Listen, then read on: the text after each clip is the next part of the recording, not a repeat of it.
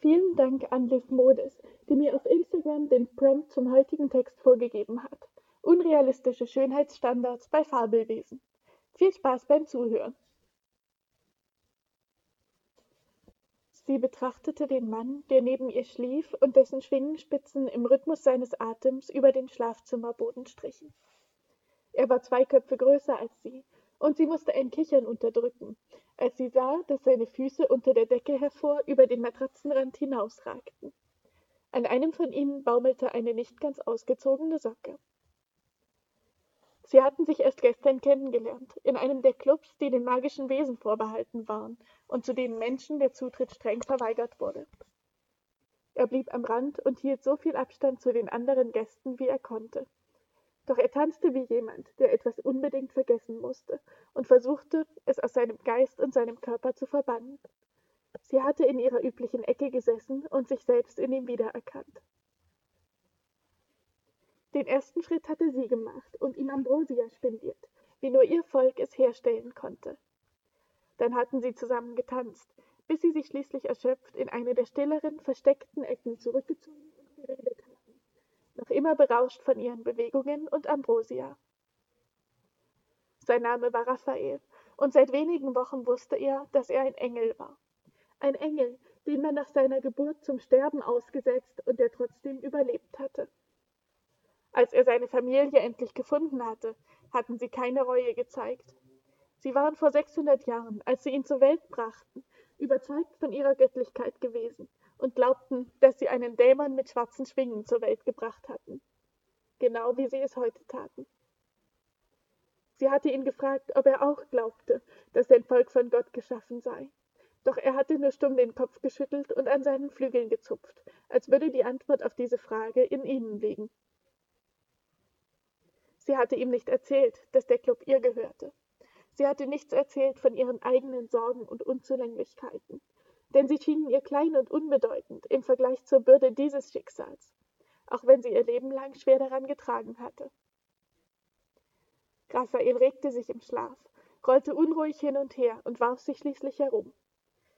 Ein Flügel knickte ein, der andere kam plötzlich und federleicht auf ihrem Körper zum Ruhen, und sie fühlte sich klein und verletzlich im Vergleich zu der aufrechten, großen Gestalt mit den schattenwabernden Flügeln und dem blonden Haar. Dann sah sie die Narben. Sie war ebenfalls alt, einige hundert Jahre älter als er, und als sie zurückrechnete, verstand und erschrak sie. Raphaels Rücken war von Striemen überzogen, dünn und noch heller als seine ohnehin fahle Haut. Sie zogen sich kreuz und quer, breit entlang seiner Wirbelsäule, die sich stur gegen seine Haut stemmte.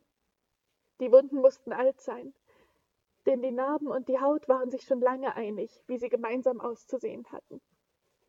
Kurz überlegte sie, die Hand auszustrecken und ihn zu berühren, doch sie wollte Raphael nicht wecken. Sie wollte ihn nicht wissen lassen, dass sie etwas entdeckt hatte, was er vielleicht nicht bereit war, ihr zu zeigen. Sie konnte nicht sagen, ob es Selbstkasteiung oder eine Auspeitschung gewesen war, auch wenn sie ersteres vermutete. Kein Wunder, dass er nicht an den Gott glaubte, von dem alle Welt annahm, dass er sein Schöpfer war. Für einen kurzen Moment spürte sie Erleichterung, dass sie nicht allein und ohne Identität gewesen war, vor allem nicht in der Vergangenheit. Doch die Bitterkeit, ein Gefühl, das noch so neu war, dass sie es im ersten Moment nicht erkannte, kehrte schnell zurück. Sie war nicht schön, das machte sie zu einer Aussätzigen. Für die Fee gab es nichts Wichtigeres als Schönheit. Wer nicht schön war, schuldete seinem Volk etwas, das die eigene Hässlichkeit wieder gut machte. Wer hässlich war, musste Schönes schaffen, und sie hatte es alles ausprobiert.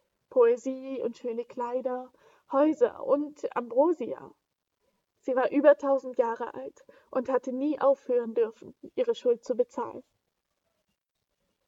Der Flügel über ihr war wie eine zweite Decke, das leichte Zittern seiner Atemzüge umhüllte sie wie Wellen, die über sie hinwegglitten. Ihre Gedanken kamen langsam zur Ruhe, während wahllos Erinnerungen vor ihren inneren Augen abspielten. Daran, wie sehr sie für den Club hatte kämpfen müssen. Daran, dass die Fay ihn zunächst abgelehnt hatten und mittlerweile liebten. Daran, dass sie Poesie hasste. Während sie langsam in tiefem Schlaf versank. Ihr erster Gedanke war, dass das Bett zu leer war. Träge fragte sie sich, warum, während die Erinnerungen sich in ihren schlaftrunkenen Gedanken weigerten, sofort an die Oberfläche zu kommen. Sie hatte mit jemandem Ambrosia getrunken. Sie hatte Narben gesehen. Sie hatte einen Engel zu sich eingeladen. Mühsam widerstand sie der Versuchung, sich umzudrehen und weiter zu schlafen. Stattdessen zwang sie ihre Augen, sich langsam zu öffnen. Die Sonne tanzte durch ihre Einzimmerwohnung, und da saß er. Am Esstisch mit zwei Kaffeebechern und einer Papppackung vom Donutladen gegenüber auf dem Tisch vor sich, die Flügel ein wenig ungelenk über die Stuhllehne gebreitet. Raphael! Das Lächeln in ihrem Gesicht erstaunte sie selbst ein wenig. Der Engel hingegen wirkte nicht so, als würde er sich wohl in seiner Haut fühlen. Ich wollte Frühstück machen, aber du hast nichts da. Er zuckte mit den Schultern und fuhr sich mit der Hand durch sein feuchtes Haar. Sie richtete sich ein wenig auf, dann schob sie die Decke zurück. Seine Unsicherheit ließ ihr Lächeln noch ein wenig breiter werden. Das ist perfekt, erklärte sie entschieden, dann stand sie auf und wickelte sich die Decke um, um sich zu Raphael und dem Kaffee zu setzen. Stille hüllte sich um die beiden, während sie einander betrachteten und tranken. Bereust du es? fragte Raphael plötzlich und mit einer Heftigkeit, unter der sie zusammenzuckte. Sie musterte ihn, und endlich erkannte sie, dass da mehr war als Unsicherheit. Die Flügel über der Stuhllehne zuckten unruhig, und sein Blick huschte immer wieder zurück zur Tür. Wahrscheinlich hatte es ihn viel Kraft gekostet, hierher mit Frühstück zurückzukommen, anstatt einfach zu flüchten. Sie musterte ihn noch eingehender. Die angespannten Schultern, das breite Kinn, die Augen, die zu hell waren, um menschlich zu sein. Kein bisschen, erwiderte sie schließlich, als hätte dieses Urteil nicht schon längst gefällt, sondern es gerade erst entschieden. Er entspannte sich ein wenig, schien aber immer noch nicht überzeugt. Warum gerade ich? Nun war sie es, die sich unruhig im Stuhl bewegte. Sie wollte ihm nichts erzählen von den Fey und ihren Regeln, die allen anderen seltsam erscheinen mussten.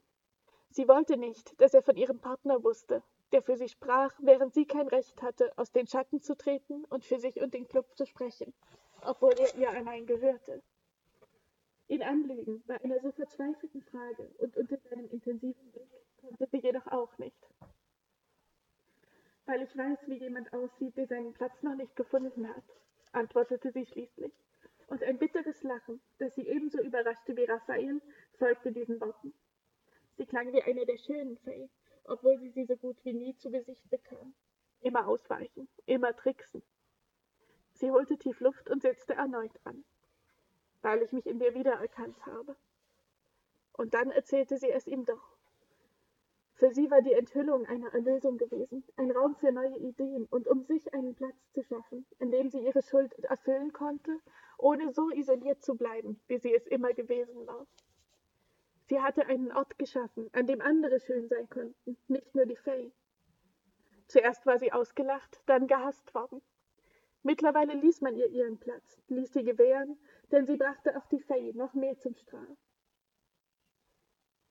Dennoch blieb sie eine Fee, die keinen Namen trug und deren Gesicht niemand kannte. Sie blieb eine Ungesehene, deren einziger Daseinszweck es war, ihre eigene Hässlichkeit wieder gut zu machen. Als sie geendet hatte, schaute er sie lange an. Seine Flügel lagen ruhig da, als er sich schließlich vorbeugte, um ihr ein wenig näher zu sein. Ich finde dich schön, sagte er schließlich, leise und entschlossen. Und ich finde, du brauchst einen Namen, und wenn er nur dir und mir gehört. Sie schüttelte den Kopf, doch es geschah mehr aus Gewohnheit als aus Überzeugung. Die letzten Jahre hatten sie verändert, hatten sie zweifeln lassen an allem, was die Fay sie gelehrt hatten.